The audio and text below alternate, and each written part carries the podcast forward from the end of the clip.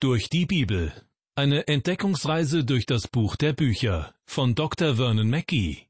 Ins Deutsche übertragen von Stefanie Gädecke und gesprochen von Kai-Uwe Wojczak. Wieder einmal herzlich willkommen zur Sendereihe durch die Bibel. In den vergangenen Sendungen zum ersten Petrusbrief war schon mehrmals davon die Rede, dass das Leben eines Christen mit Leiden einhergeht. Das bedeutet nicht, dass es nur aus Leiden besteht. Aber jeder, der erwartet, dass der Glaube an Jesus Christus das Leben einfacher macht, den wird die Erfahrung eines Besseren belehren. Ja, ich würde sogar behaupten, wenn ein Christ ein rundum sorgenloses Leben führt, sollte er sich fragen, ob da nicht grundsätzlich etwas falsch läuft. Denn der Apostel Petrus zeigt uns in seinem Brief, dass Gott dem Leiden der Christen einen Sinn zuschreibt. Dadurch soll ihnen auch bewusst werden, dass man das Leben nicht als etwas Selbstverständliches betrachten darf, sondern das Leben ist eine einmalige Gelegenheit, sich im Glauben so stark zu machen wie ein im Schmelztiegel gereinigtes Edelmetall. Wenn wir alle Probleme, die durch die Welt von außen auf uns zukommen, im Glauben durchleben und dabei an Gott festhalten, dann befolgen wir seinen Willen. Wir werden gewissermaßen zu seinem Gold. Fallen wir jedoch vom Glauben ab, dann erweist sich, dass unser Glaube nur Schlacke war oder ein anderes für Gott nicht verwendbares Material. Wir sind im ersten Petrusbrief Kapitel 4 angelangt und setzen unsere Lektion fort mit Vers 13. Gleich werden wir erfahren, warum man sich als Christ sogar über das Leiden freuen kann. Petrus schreibt, Freut euch, dass ihr mit Christus leidet, damit ihr auch zur Zeit der Offenbarung seiner Herrlichkeit Freude und Wonne haben mögt. Liebe Hörer, warum sollen wir uns über Prüfungen freuen? Weil uns das Leiden auf das Kommen Christi vorbereitet.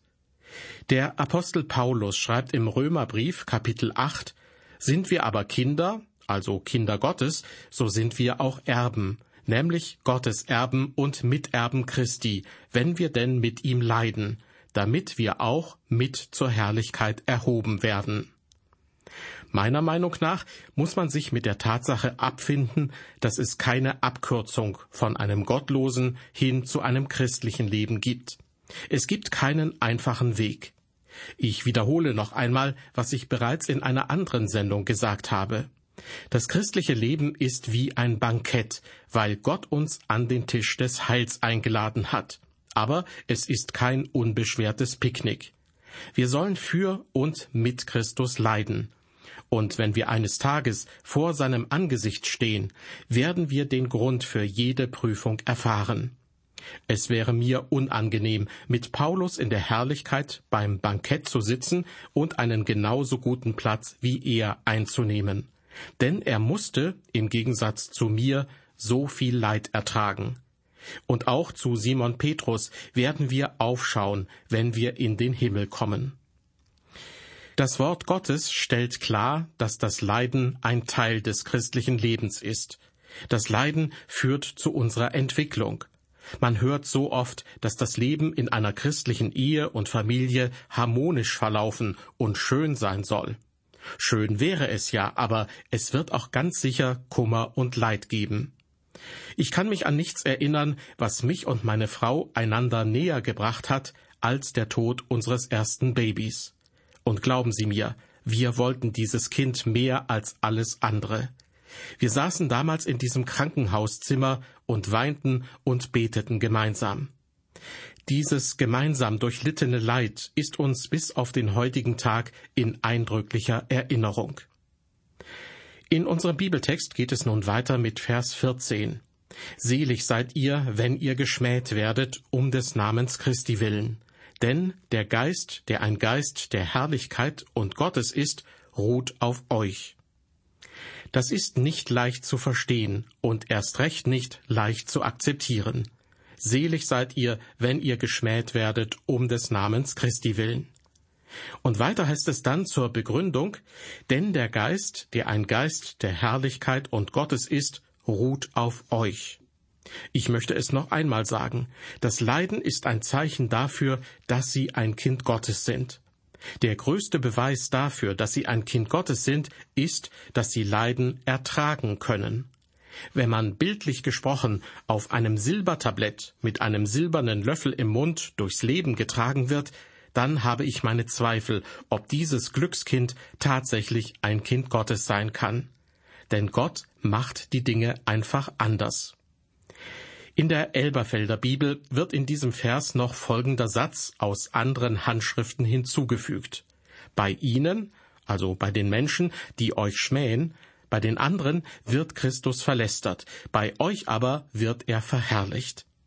Man kann Gott verherrlichen oder ehren, egal was passiert. Während des verheerenden Erdbebens in San Francisco im Jahr 1906 soll eine Frau draußen auf der Straße Loblieder für Gott gesungen haben. Alle anderen weinten und einige beteten das erste Mal in ihrem Leben. Jemand fragte sie, warum singen Sie Loblieder für Gott in einem solchen Moment?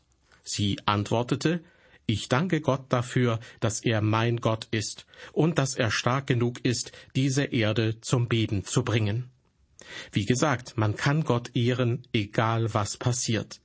Allerdings würde es mir vermutlich schwer fallen, direkt nach einem schweren Erdbeben Loblieder für Gott zu singen. Aus unserem Bibeltext lese ich nun Vers 15. Petrus schreibt, Niemand aber unter euch leide als ein Mörder oder Dieb oder Übeltäter oder als einer, der in ein fremdes Amt greift. Petrus nennt hier in einem Atemzug recht unterschiedliche Dinge, die Gott nicht gutheißen kann. Mord, üble Nachrede, Unruhestiftung jeglicher Art, sowie, dass sich jemand gewisse Rechte anmaßt, die ihm nicht zustehen. All diese Dinge sind Gott zuwider. Deshalb macht Petrus hier keine Unterschiede. In den Briefen von Paulus können wir das auch manchmal beobachten. Ja, überhaupt sind sich Petrus, Paulus und auch Jakobus in allen wichtigen Dingen vollkommen einig. Sie alle predigen dasselbe Evangelium, das bei denen, die es für sich annehmen, für große Veränderungen sorgt. Petrus ist es wichtig zu betonen, dass es nicht darum geht, für die eigenen Sünden zu leiden. Das ist nicht ehrenhaft und nicht von Gott gewollt. Gott stellt uns nicht mit Sünden ins Leiden hinein. Dafür sind wir dann schon selbst verantwortlich. Petrus schreibt, niemand aber unter euch leide als ein Mörder oder Dieb oder Übeltäter. Mit anderen Worten, niemand von euch soll sich etwas zu Schulden kommen lassen. Niemand von euch soll etwas Strafbares tun. Weiter geht es in unserem Bibeltext mit Vers 16. Leidet er aber als ein Christ, so schäme er sich nicht, sondern ehre Gott mit diesem Namen. Liebe Hörer, mein Herz ist bei jenen Christen, die heute wegen ihres Glaubens an Jesus Christus im Gefängnis sitzen. Sie haben nichts getan, was bestraft werden müsste, und deshalb wiegt ihr Leid umso schwerer. Wer dagegen wegen einer Straftat im Gefängnis sitzt, ehrt damit Gott nicht. Er hat ja selbst Schuld auf sich geladen. Was natürlich nicht ausschließt, dass dieser Mensch Buße tut und im Gefängnis zu einem Zeugen Jesu Christi wird. Weiter mit Vers 17. Petrus schreibt, denn die Zeit ist da, da das Gericht anfängt an dem Hause Gottes. Wenn aber zuerst an uns, was wird es für ein Ende nehmen mit denen, die dem Evangelium Gottes nicht glauben? Petrus spricht davon, dass das Gericht anfängt an dem Hause Gottes. Das erinnert mich an einen Vers aus dem zweiten Kapitel. Dort hatte Petrus gesagt, ihr als lebendige Steine erbaut euch zum geistlichen Hause. Die Christen sind also in diesem Sinne das Haus Gottes. Und nun schreibt Petrus in Kapitel 4, dass das Gericht anfängt an dem Hause Gottes. Das heißt, die Christen werden vor dem Richterstuhl Christi stehen. Zum gleichen Thema äußerte sich der Apostel Paulus im zweiten Korintherbrief. Dort heißt es, wir müssen alle offenbar werden vor dem Richterstuhl Christi, damit jeder seinen Lohn empfange für das, was er getan hat bei Lebzeiten, es sei gut oder böse. Mit dem Wörtchen wir meint Paulus die Christen. Jeder von ihnen empfängt seinen Lohn für die Dinge, die er in seinem Leben auf der Erde getan hat, es sei gut oder böse. Zurück zu Petrus. Er fährt in Vers 17 fort, wenn aber zuerst an uns, was wird es für ein Ende nehmen mit denen, die dem Evangelium Gottes nicht glauben? Für uns Christen hat Jesus die Strafe bezahlt. Aber nehmen wir einmal an, dass wir kein Leben gelebt haben, das ihm Ehre gemacht hat. Auch in diesem Fall gilt, es wird über uns gerichtet werden. Und wenn Gott auch über die Seinen richten wird, was ist dann mit der verlorenen Welt, die das Evangelium Gottes nicht hören und ihm nicht gehorchen will? Hören Sie dazu, was Petrus in Vers 18 schreibt. Und wenn der Gerechte kaum gerettet wird, wo wird dann der Gottlose und Sünder bleiben? Mit anderen Worten, wir als Christen haben es nur gerade so geschafft. Die Gerechten werden nur durch den Tod Christi und ihren Glauben an Christus gerettet. Ja, das ist der einzige Weg, auf dem wir gerettet worden sind, und wir haben es auch nur gerade so geschafft.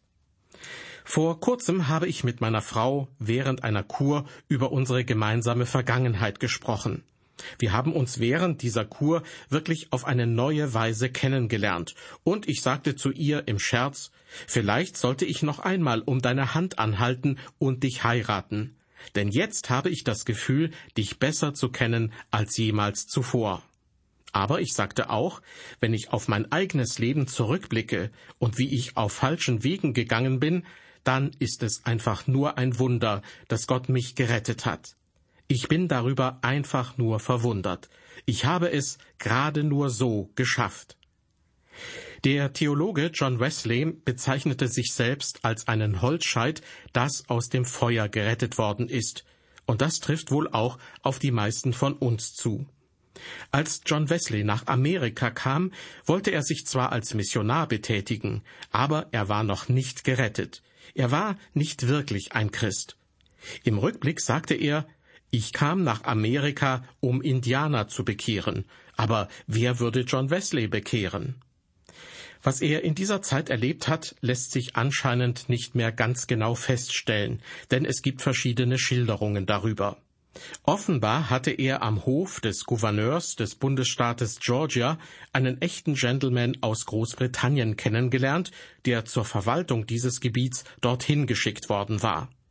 Dieser Mann war mit einer jungen Frau verheiratet, in die sich John Wesley angeblich verliebt hat. Schließlich soll er sie sogar gebeten haben, ihren Mann zu verlassen und mit ihm zu den Indianern zu gehen. Das muss man sich mal vorstellen. Er selbst dachte tatsächlich, dass er ein Christ und Missionar wäre. Aber sie schickte ihn nach England zurück und sagte, John, das wird nicht funktionieren. Ich liebe dich und werde dich immer lieben, aber Gott hat dich dazu berufen, etwas für ihn zu tun, was voll und ganz seinem Willen entspricht. Sie war offensichtlich eine Christin, und deshalb schickte sie ihn zurück nach England. Man erzählt sich, dass er das Schiff dreimal betrat und dreimal wieder zurückkehrte, aber sie überzeugte ihn schließlich, nach England zurückzukehren. Eines Abends spazierte er durch London und hörte, wie ein Mann über den neutestamentlichen Brief an die Galater sprach. Das ging John Wesley zu Herzen, und später schrieb er in sein Tagebuch Ich spürte mein Herz seltsam erwärmt. Ich fühlte, dass ich Christus vertraute. Christus allein, der für meine Errettung gestorben ist.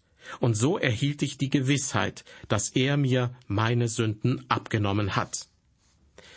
Liebe Hörer, wenn die Gerechten nur gerade so gerettet werden, wenn sie nur aus dem Feuer gerettete Holzscheite sind, wo wird dann der Gottlose und Sünder bleiben? fragt Petrus. Wenn sie kein Christ sind und wenn selbst die Christen es nur gerade so durch den Glauben an Christus geschafft haben, wie wollen sie es denn ihrer Meinung nach schaffen? Es gibt nur eine Hoffnung, es gibt nur einen Weg des Heils. Der Herr Jesus sagt, ich bin der Weg und die Wahrheit und das Leben. Niemand kommt zum Vater, denn durch mich. In unserem Bibeltext kommen wir nun zu Vers 19, dem letzten Vers dieses Kapitels. Petrus schreibt, Darum sollen auch die, die nach Gottes Willen leiden, ihm ihre Seelen anbefehlen als dem treuen Schöpfer und Gutes tun. Wer wirklich gelitten hat, der weiß, was es bedeutet, sich Gott anzubefehlen. Paulus sprach davon, als er sagte, denn ich weiß, an wen ich glaube, und bin gewiss, er kann mir bewahren, was mir anvertraut ist, bis an jenen Tag. Was war Paulus anvertraut worden? Nun, einige sind der Ansicht, dass damit das Evangelium gemeint ist, das Gott Paulus anvertraut hatte. Dem stimme ich durchaus zu. Aber in diesem Vers heißt es ja, er kann mir bewahren, was mir anvertraut ist. Was also kann Christus bewahren? Meiner Meinung nach ist die tiefere Bedeutung von Paulus Worten Ich kam zu Christus und vertraute ihm einfach alles an. Ich eröffnete sozusagen ein Konto bei ihm und richtete ein Schließfach für meine Wertsachen bei ihm ein. Was für mich früher ein Gewinn war, zählte ich als Verlust, und was früher Verlust war, wurde zu meinem Gewinn, damit ich Christus gewinnen konnte.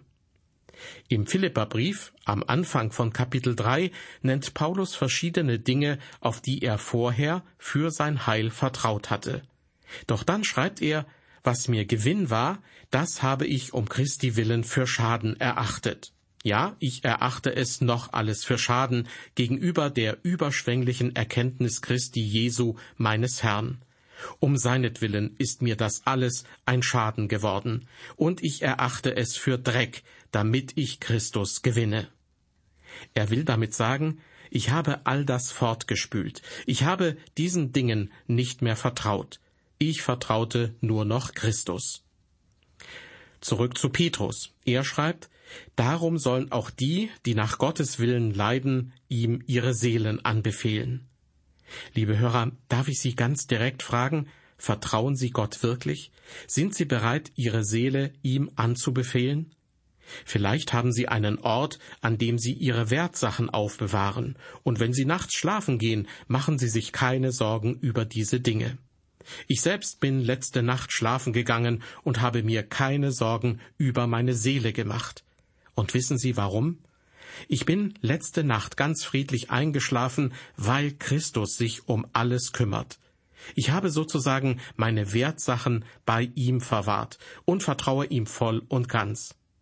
Haben Sie ebenfalls Ihre Wertsachen bei ihm verwahrt? Haben Sie ihm Ihre Seele anbefohlen? Wenn man das getan hat, dann kann man sich zu Recht sicher fühlen. Er wird darauf aufpassen. Ihre Seele ist in Sicherheit, auch wenn Sie in Schwierigkeiten stecken und finstere Zeiten durchleben. Und auch dann, wenn der Herr Sie zu sich holen wird.